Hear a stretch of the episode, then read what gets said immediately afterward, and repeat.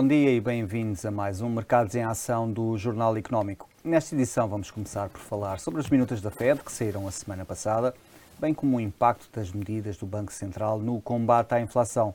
Depois dos habituais números e gráficos do Marco Silva, vamos analisar a earnings season que se inicia esta semana nos Estados Unidos e também as perspectivas para as próximas reuniões do BCE.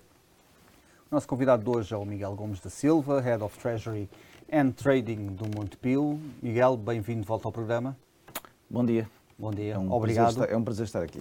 Por teres aceito o nosso convite. Uh, vamos começar aqui pelas minutas da FED uh, e olhando para, para, para, as minutas, consideras que, que, revelaram aqui uma atitude muito hawkish do, do, do, dos membros do board? Foi uma surpresa para ti? Como é que analisas? Não, não terá sido uma, uma surpresa. Já, já desde há muito tempo que, que, que, se esperava que, que a Fed tenha assumido uma, uma postura mais chamada hawkish, portanto, mais, uh, mais rápida transição para uma normalização da política monetária menos acomodatícia e, e que implica uma subida de taxas, uh, mas também uma redução do, do, do balanço.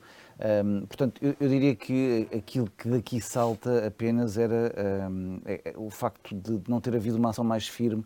Os mercados chegaram a, a certa altura a descontar uma subida de 50 pontos base, que não veio a acontecer. Uh, a guerra da Ucrânia foi uh, claramente o, o o, o facto que, que, o game changing nesta, nesta ação para já da, da política monetária. No entanto, aquilo que eh, deixa transparecer é que podemos ter até ao final do ano, se calhar, eh, provavelmente subidas mais agressivas do que aquilo que se esperava há uns meses atrás. Um, eu recordo que antes de março de 2020, portanto antes da pandemia, a taxa de referência da, da, da, da Reserva Federal Norte-Americana estava nos 1,5%. Uhum. Uh, foram feitos dois cortes brutais uh, no mês de março de 2020, que trouxeram a taxa para zero. Uh, agora, uh, aquilo que era expectável era que fosse reposto pelo menos este nível de 1,5%, no entanto, uh, e, destas minutas sai também essa, inflexão, podemos ter um nível mais agressivo de juros nos Estados Unidos no final do ano, a apontar para, já quem aponte para a casa dos 2% a 2,25%. Um, portanto, esta é, é, é a mensagem. Também perceber que o facto da inflação nos Estados Unidos uh, ser muito preocupante e nós estarmos na Europa já também uh, um pouco a, a tentar fazer uma colagem entre aquilo que é a realidade norte-americana e a realidade europeia, e isso é, está também espelhado nas minutas do BCE que saíram na, na, sexta-feira, dois dias depois das minutas da Fed, isso também está espelhado, portanto começamos a ver um, uma certa preocupação com o nível de inflação, no entanto, um, ainda uh, é preciso perceber, ou há quem não tenha percebido ainda, que a realidade nos Estados Unidos é diferente da realidade na Europa. Não há pressão salarial um, na Europa, uh, há pressão salarial nos Estados Unidos. E isto faz toda a diferença e, e, e ainda ao encontro da, da, tua pergunta relativamente às minutas, isso obviamente faz toda a diferença na preocupação dos membros, quer da FED, quer do, do BCE, naquilo que espelham nas, nas, nas atas, nas minutas das reuniões. Miguel, mas um, a questão dos meio por cento de aumento de juros é, foi um tema uh, recorrente antes da, da reunião. Uh, havia muitas dúvidas e, e, estas minutas desfizeram essas dúvidas, uh, aliás. Um, colocaram um tom ainda, eu acho, mais óquis do que aquele que existia, ou validaram esse tom, um, nomeadamente na questão de nós, uh, no final do ano, os membros estarem a ver aquilo que tu referiste, uma taxa de juro 2,25, e a taxa neutral ter subido para os 2,5%, mas achas que a economia norte-americana, apesar de estar robusta, conseguirá uh, acomodar esta rápida transição, basicamente do 0 para os 2%, 2,25%, uh, em menos de um ano? São nove meses quase. Os chamados dot plots que, que, que espalham isso, mas também espalham outra coisa, que é um corte de taxa já em 2024. Ou seja, aquilo que nós vemos hoje quando olhamos para, para, para, para, a situação da política monetária nos Estados Unidos e que levou à inversão das curvas a determinada altura da semana passada, portanto, nós tivemos os dois anos uh, a um nível mais alto do que os 10 anos.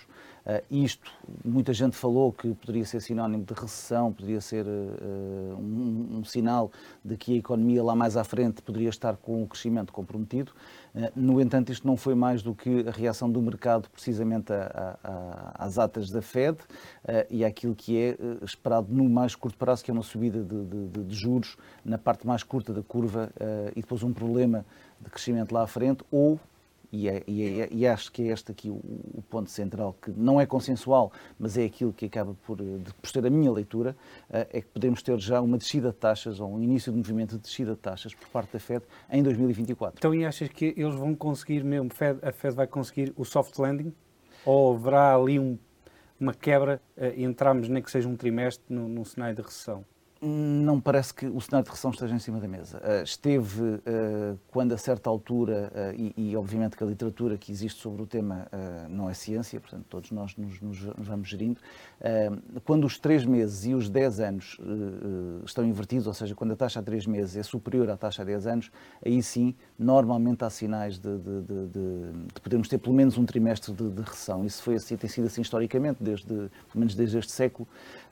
no entanto, neste cenário atual em que nos encontramos, isso não aconteceu. Portanto, não parece que uh, nesta conjuntura haja uh, o risco de podermos uh, ter um trimestre em recessão. E, aliás, não é isso também que, que, que as bolsas têm espelhado. Apesar de, de, alguma turbulência, não estão a descontar um, um cenário de possível recessão nos Estados Unidos o ritmo da redução aqui do, do balanço uh, parece-te parece -te suficiente? São cerca de 95 mil milhões eh, de dólares por mês. Uh, será suficiente? Nós temos que perceber que o aumento de, de, do balanço da Fed foi colossal. Foi três vezes num curto espaço de tempo.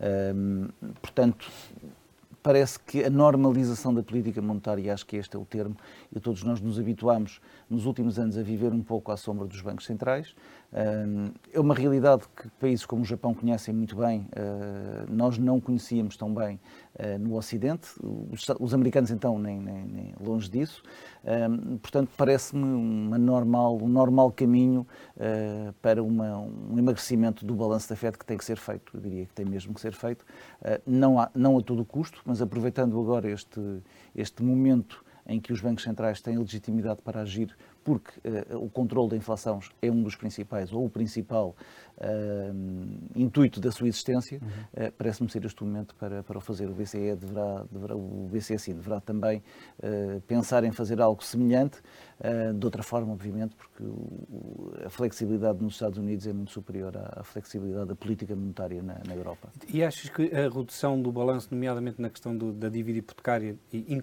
que pode incluir vendas também, e não o reinvestimento, aliado à subida dos juros, não poderá ter aqui um impacto uh, que ainda não está bem espelhado ou previsto pelos analistas no setor imobiliário dos Estados Unidos? É, esse, esse tema depois vai desembocar num outro que tem a ver com os resultados que são esperados da, da, da banca já, na, já esta semana, portanto, e é um dos, dos receios que existe, é precisamente um abrandamento do crescimento do crédito imobiliário, obviamente que isso depois vai ter impactos eh, no mercado imobiliário. Uh, não parece que, que, que, vai existir um cenário como existiu em 2007 com o subprime, uh, estamos longe disso, existem mecanismos de defesa, mas é natural que o setor imobiliário, tal como todas as outras classes de ativos, tenham um arrefecimento não digo uma queda, mas pelo menos um arrefecimento da sua, do seu crescimento. Na Europa devemos assistir ao mesmo e nós cá em Portugal temos sentido isso bastante de uma forma muito presente, o aumento do preço de, de, de, do imobiliário. Eh, não quero com isto dizer que possa haver uma redução do preço, agora haverá uma redução do crescimento do preço, naturalmente. Ou seja, passaremos a ter aqui as taxas de juro que até aqui sempre foram o parente pobre do investimento, passaremos a ter aqui as taxas de juros mais uh, próximas dos níveis das yields, se queremos uh, assim dizer, de outras classes de ativos, como por exemplo o imobiliário, que tem, sido, tem apresentado uma yield muito superior às outras classes de ativos de risco semelhante. Obrigado, Miguel. Vamos agora para um breve intervalo e voltamos já.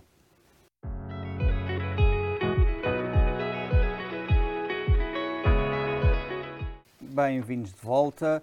Antes de voltarmos à conversa com Miguel Gomes da Silva, vamos aos gráficos da semana com o Marco Silva, onde eh, serão analisadas as tecnológicas, também as cotadas de saúde e de retalho e também será analisado o S&P 500 e a sua evolução. Marco? Obrigado, André.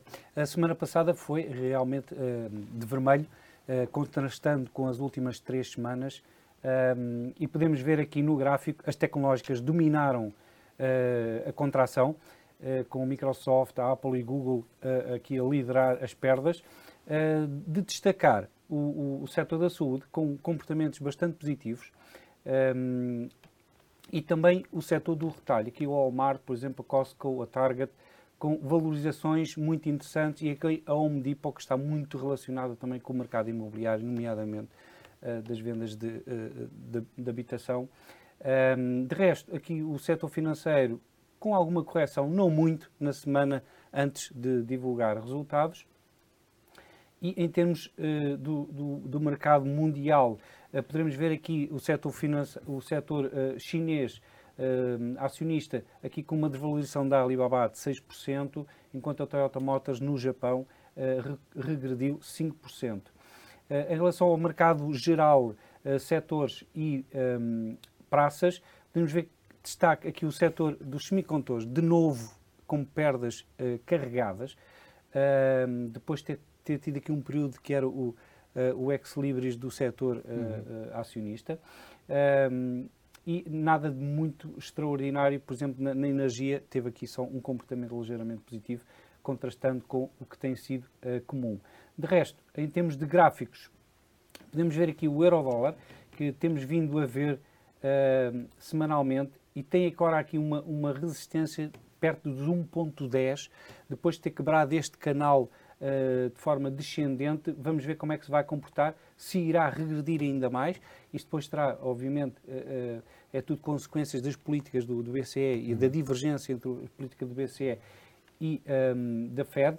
em relação ao S&P 500, um, temos visto aqui que já tinha quebrado há várias semanas esta linha descendente, portanto isto era bullish, mas agora está com a possibilidade de fazer um uh, sinal bearish. Portanto, isto é um, é um, um padrão que é o, o, denominado Head and Shoulders, um, e caso uh, ele venha aqui, que é muito provável, no, no nível dos 4.550 pontos no S&P, um, e regrida, isto poderá uh, significar aqui a perda destes ganhos todos desde março, meados de março, e testar aqui a linha azul, o que é muito provável que venha a acontecer, que neste momento está nos 4.230 pontos. Depois, o Brent, o Brent que também tem aqui a possibilidade de um cenário, de um padrão bearish, isto é um, um padrão de triângulo, e reparem, ele quebrou aqui embaixo uh, estas linhas uh, verdes, foi testar uh, o, o, esta linha verde e uh, uh, regrediu neste momento, já está, é o Brent, está nos 98,85 e poderá vir rapidamente testar aqui a linha amarela que neste momento está nos 87 uh, dólares por barril. Finalmente, temos aqui o, o, o, XLF, que é o ETF do setor financeiro dos Estados Unidos, e podemos ver que, comparativamente ao restante mercado, comportou-se bastante bem nas últimas semanas, estando apenas aqui num, num canal lateral de consolidação ao invés do mercado que teve aqui uma correção mais uh, uh, acentuada. E é tudo, André. Obrigado, Marco. Uh, Miguel, vai, vai arrancar a época de resultados em Wall Street. neste momento, quais é que são aqui os setores que, que te parecem melhores para, para apostar ou que poderão aqui obter melhores resultados? Desde logo, os primeiros que vão sair já esta semana, o setor da banca, Uh, com resultados aquém daquilo, ou pelo menos projetados, esperados pelos analistas, aquém daquilo que foram os resultados de, igual período do, do, ano passado. Isto tem muito a ver com aquilo que falávamos há pouco, do arrefecimento uh, uh, do mercado imobiliário e, e, termos assim menos concessão de crédito para, para, para, para, para, para a habitação, mas também com a subida das taxas de juros, que normalmente é uma, é, uma, é uma notícia positiva para a banca, mas esta dimensão pode gerar e está a gerar alguns receios de arrefecimento do crescimento económico que tem um impacto negativo. Portanto, eh, nos restantes setores, eh, eh, o setor de retalho também nos Estados Unidos partilha com, a Europa um maior pessimismo. O setor tecnológico e aqueles setores que têm um recurso a mais capital intensivo, ou seja, que são prejudicados com a subida das taxas de juros, porque veem o seu endividamento mais, mais, mais caro, também serão penalizados. No entanto, eu gostaria de realçar aqui o setor da banca que tem um desafio interessante, para, para, demonstrar, e é já esta semana, portanto, é o, é o primeiro a sair, uma vez que a banca teve um, um, um, debate muito. A banca do Wall Street, estamos a falar não da banca europeia, a banca americana teve um, um problema muito sério que foi de conseguir reter o talento, conseguir reter uh, uh, quadros, uh, na maior parte de jovens, que constantemente saíam para, para, para, para, para a concorrência. Isto levou a um aumento de custos bastante significativo que os bancos tiveram que suportar e agora uh, vêm-se com o problema nas mãos em que vão ter que cortar custos para fazer face precisamente à redução do, dos proveitos. Portanto, eu diria que é o setor mais desafiante. Um, neste ano de 2022 uh, eh, tem tido uma performance, os principais bancos americanos têm tido uma performance abaixo daquilo que é a performance do índice um, SP500, de referência nos Estados Unidos. Uh, portanto, eu diria que para mim é o setor mais interessante de acompanhar, porque normalmente as subidas de taxas, como as que vamos ter, são positivas para a banca. A banca foi muito penalizada nos últimos anos com a, com a, com a descida de taxas. Portanto, eu diria que para mim é o setor, nesta, neste ano de 2022, uh, eh, não sei se é o que melhor vai performar, mas é o mais uhum. interessante de acompanhar. Miguel, e o outlook vai ser fundamental é? uh, uh, em todos os setores, mas achas que vai haver aqui um pendor das empresas ou para restringir nesse outlook devido às incertezas que existem, ou então para apresentar um cenário mais pessimista para os próximos nove meses? Desde logo, a guerra da Ucrânia eh, veio mudar eh, completamente as contas eh, da própria Fed, portanto, que eh, pensava subir as taxas de 50 pontos base e subiu apenas 25. Eh, isto é, obviamente, eh, igual em todo o mundo empresarial. Decisões de investimento que tenham que ser tomadas ou que estejam a pensar ser tomadas têm que ter em, têm que pesar esta, esta, esta, esta guerra na Ucrânia. Também marcas que estavam presentes na Rússia e que têm vindo a fechar a sua atividade e a desativar as suas vendas para, para este mercado também vão ser penalizadas, nomeadamente artigos de luxo, uh, uh, as cadeias alimentares, como McDonald's, por, por aí fora. Portanto, há uma série de, de, de, marcas que não vão conseguir de imediato conseguir colmatar. Portanto, é para já de esperar que o outlook não seja animador. mas lá está, nestas coisas, o que surpreende é se é mais animador do que aquilo que os analistas já estão à espera, que já descontaram, obviamente, porque não esqueçamos que o preço das ações já começou a descontar precisamente este, este declínio de, de, de negócio. Agora, se esse declínio vai ser na, na, na voz das, das, empresas melhor ou pior do que aquilo que os analistas esperam, esse é que é grande, o grande segredo e é o que vai ditar se as bolsas poderão ir para os níveis que o Marco uh, referia em termos de análise técnica, os 4.200 e qualquer coisa, ou se vai continuar em direção aos 4.700. Neste cenário, quais é que são aqui os setores que serão mais afetados? Claramente a distribuição será uhum. o, o, retalho, eu iria uhum. para o retalho de distribuição será o mais, uh, mais afetado, pelo menos de imediato. Uhum. Acho que as tecnológicas poderão ter aqui um espaço para crescer ou vão continuar a ser castigadas por causa do, da subida dos juros? As tecnológicas vão continuar a ser castigadas pela subida dos juros. Agora eh, vão ter tempo para, eh, para apresentar aos seus investidores alternativas eh, de, de, ao seu investimento. Tradicionalmente, o investimento nas tecnológicas não é, tirando aquelas convencionais, Apple, Microsoft, as, a granularidade das tecnológicas precisa de algum tempo para, para, para começar a apresentar resultados. Uh, vai ter que fazer, se calhar aumentando o fundraising uh, junto do, do, e já agora, Como é que tu achas que o mercado vai reagir àquilo que referiste há pouco, uh, do maior interesse que vai passar a existir sobre, por exemplo, investimento em, em, rendimento fixo, que não existia há, há, há pouco tempo? Era, era aquilo que eu dizia, as taxas de juro vão deixar de ser, ou o investimento em depósitos vai deixar de ser o parente pobre do, do, dos investimentos. Com as yields americanas na casa dos 2%, eh, eh, as ações têm um desafio maior, que é vão ter que, o chamado risk-reward vai ter que compensar. Eh, este vai ser o desafio de 2022 que é até que ponto, mas também há, também há, eh, este é um dos, eh, é um dos argumentos um, no chamado teto das yields dos treasuries norte-americanos, que é precisamente a partir deste certo ponto os investidores tendem a comprar treasuries e, e isso trava, de certa maneira, a subida das yields nos Estados Unidos, precisamente por esse redirecionamento. Portanto, penso que numa primeira fase vai haver, obviamente, um desinvestir de ativos de maior risco, para uh, canalizar para ativos de, de, de, menor risco, como são o caso das Treasuries, que, que, que, apresentam taxas muito interessantes, mesmo a 5 anos, portanto, a chamada belly da curva. Um, mas depois, no longo prazo, e os investidores, que, que, sobretudo os investidores institucionais, olham para o longo prazo lá à frente, com esta descida uh, projetada dos juros nos Estados Unidos em 2024, poderemos ter aqui um rebalancear das carteiras e não ser nenhum drama para o mercado da equity esta, esta subida de juros. Obrigado, Miguel. Voltamos agora a um breve intervalo e regressamos já.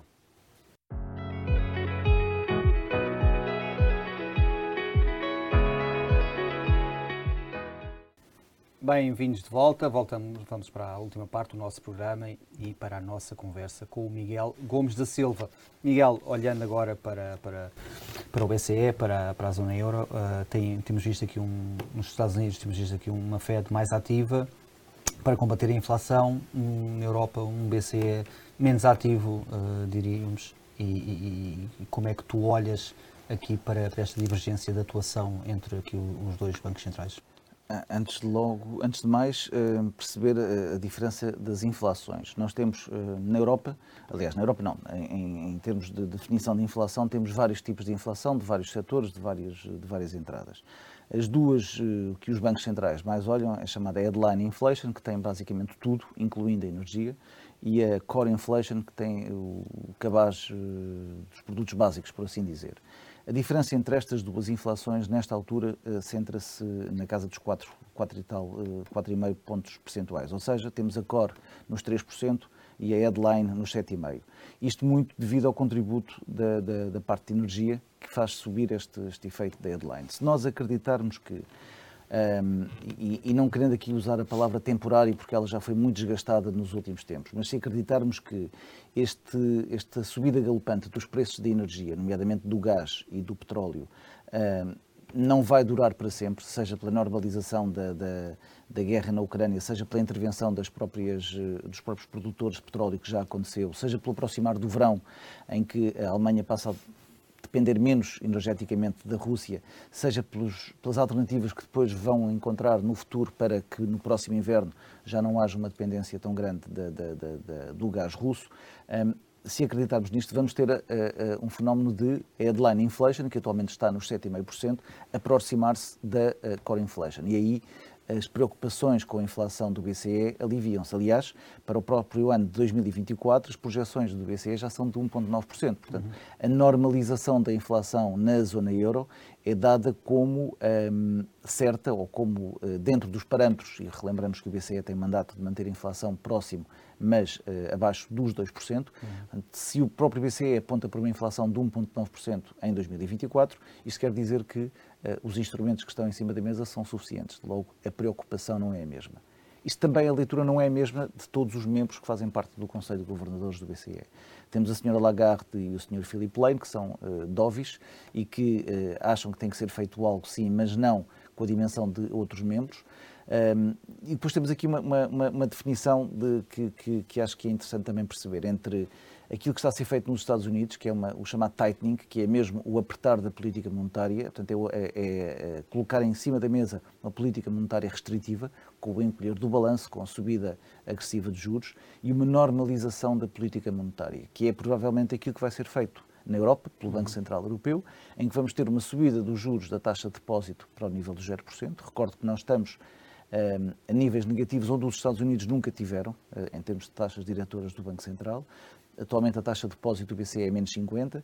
Poderá normalizar, e normalizar quer com isto dizer que vamos voltar para 0%. Uh, eh, provavelmente a REFI subirá a 25 pontos base, teremos aqui um corredor uh, uh, com um, intervalo ligeiramente diferente, mas sempre no sentido de normalizar, ou seja, transmitir aos mercados uma preocupação com uh, aquilo que é uh, o comportamento das dívidas dos países. Não esqueçamos que a FED tem um país para gerir em termos de custo da dívida, uh, o BCE tem 15 países para gerir. Miguel, ainda bem que falas na, na, questão da dívida dos países, que tem sido um, um tema que nós aqui analisamos recorrentemente, porque não existia até agora uma, uma, solução à vista para a subida dos juros, que na Itália, por exemplo, já ultrapassa os 2,2%, um, e que é muito provável que uh, os países do Sul venham a ter taxas de, de dívida pública acima dos 2%, se não mais. Um, mas agora o BCE uh, colocou a possibilidade de criar um, um instrumento um, que possa vir a colmatar a necessidade de uh, diminuir vá, esse juro, ou controlar esse juro, ao mesmo tempo que reduz o balanço da forma tradicional. Achas que isso era fundamental e, e isso vai conseguir conter esta preocupação? eu recordo que o BCE fez algo semelhante na altura da crise das dívidas soberanas. Mas depois, foi, agora? Depois, que foi a criação do OMT, que nunca foi colocado em causa, em, em, prática. Ou seja, nunca foi necessário recorrer a este programa para poder agir. Da mesma forma, e muitas vezes os bancos centrais eh, eh funcionam com as ferramentas sem as usar. Ao contrário do PEP, que foi usado e foi eh, consumido numa, numa dimensão eh, bastante, bastante gigantesca, 5 tris, penso que foi o, o total de compras do, do, do PEP. O APP que vai terminar, eh, e aí é uma das grandes, das grandes incertezas, se vai terminar em junho, se vai terminar em setembro, ou se prolonga mais um, mês ou dois até ao final do ano, é a existência de um programa que não tem. Portanto, o APP tinha mandato de montantes de compras mensais, que foi sendo ajustado, tinha um, um envelope uh, total, o PEP é a mesma coisa. Este programa, não terá nome ainda, uh, a existir, se funcionará como o, OMT, que é just in case, ou seja, se for necessário, o Banco Central tem aqui uma ferramenta que pode usar. Não tinha no passado. Aliás, a própria senhora Lagarde, numa das suas primeiras reuniões, cometeu um lapso de, de linguagem ao dizer que não era mandato do BCE controlar os spreads da dívida. No entanto, como eu dizia há pouco, a FED tem uma dívida, tem um país para gerir a dívida, o BCE tem muitos. E, e, e não pode, por uma questão de equidade europeia, e numa altura em que nós temos o PRR em cima da mesa, não pode, e com programas de Next Generation e, e de endividamento comum da, da, da, da, União Europeia não pode permitir que haja um alargamento brutal dos spreads. Ou seja, não podemos permitir que o spread da Alemanha contra a Itália, por exemplo, volte outra vez à casa dos 300 pontos base, onde já teve. Eh, é, é uma diferença muito grande, porque aí vamos ter os italianos a dizer que estão a pagar as pensões dos alemães. Porquê? Porque os fundos de pensões alemães compram dívida pública italiana. Portanto, toda esta dinâmica que depois se gera. Portanto, eh, indo novamente à questão, aqui ao centro da questão, é muito positivo que exista um instrumento desses já de antemão, ou seja, que não seja eh, eh, reativo, ou seja, não temos o BCE reativo a um problema, está já a antecipar e provavelmente não tendo que fazer nada, não tendo que comprar nada, só o facto dos mercados saberem que existe se calhar pode levar a que não é, haja é, essa É um momento estilo Mário Draghi quando disse, quando virou o mercado quando disse fazemos tudo o que for preciso Uh, e depois, obviamente, que não, não terá que fazer não tanto assim, não é? Tanto, sim. Basta o, o discurso, é, é, o wording, o, o, o facto de, dos mercados saberem que estão ali e, e, e, já foram testados várias vezes, porque já vimos bancos centrais agirem de forma bastante, bastante eh, musculada, uh, é suficiente, se calhar, ou pode ser suficiente para impedir que os spreads galguem, trazendo problemas para dívidas, para países mais endividados, como nós, Portugal, ou como os italianos, que são, grande, são a nossa a nossa grande ajuda dentro da União Europeia, o facto de termos um país mais endividado e com mais dívida e com mais problemas em, em, na subida dos juros do que, do que nós. Miguel, muito obrigado por teres aceito o nosso convite. Obrigado. Prazer. Obrigado, bom dia. Vamos agora passar para o número da semana, que, que é 45%, que é uma percentagem Uh, e estes 45% correspondem à, ao encolhimento da, da, economia ucraniana prevista para este ano. Uh, isto é uma previsão do Banco Mundial uh, e a, a, Ucrânia vai assim encolher 45% devido à invasão russa do país. Já a Rússia, também a previsão do Banco Mundial, a Rússia deverá recuar, a sua economia deverá recuar 11% devido às sanções que estão a ser impostas ao país pela sua agressão à Ucrânia. Marco, agora vamos aqui à personalidade da semana. O que é que reservas para nós? Eh, esta semana volta Elon Musk. pelo, eh, eu acho que a jogada da compra da posição no, Twitter é uma jogada de mestre. Um, basicamente, ele garante um, um lugar no, no, na administração. Uh, mudanças. O Twitter é era uma empresa que vinha perdendo algum elan, uh, alguma um, favoritismo no, no setor tecnológico e com a entrada de Musk, que já prometeu mudanças, um, será certamente um, um, passo positivo tanto para a empresa como para ele próprio, uh, que, que, utiliza também o Twitter como uma, um, um veículo de mensagem, não só para ele, mas também para as suas empresas. Marco, obrigado. Este foi mais um Mercados em Ação. Obrigado por ter assistido. Boa semana e bons negócios.